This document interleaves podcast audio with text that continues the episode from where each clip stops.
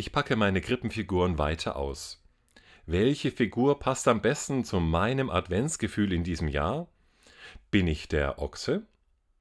Der Ochse nimmt hin, was um ihn herum geschieht. Eben war er noch ganz allein im dunklen Stall, jetzt ist in dem Schuppen plötzlich wirklich was los. Erst kommen Maria und Josef, dann ein weinendes Kind, und nun trudelt einer nach dem andern ein. Hirten, Könige, Schafe, Engel. Voll ist es geworden im Stall. Der Ochse nimmt das einfach hin. Gleichmütig rückt er etwas zur Seite. Er sagt mal vorsichtig Mu, verscheucht mit dem Schwanz ein paar Fliegen. Aber dann, als alle da sind, als es im Stall voll und warm wird, da rückt er doch etwas näher. Er neigt seinen Kopf und spitzt seine Ohren.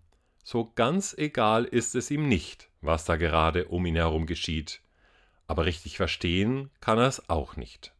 Bin ich in diesem Jahr der Ochse? Lasse ich gleichgültig um mich herum geschehen, was so die anderen in der Adventszeit treiben?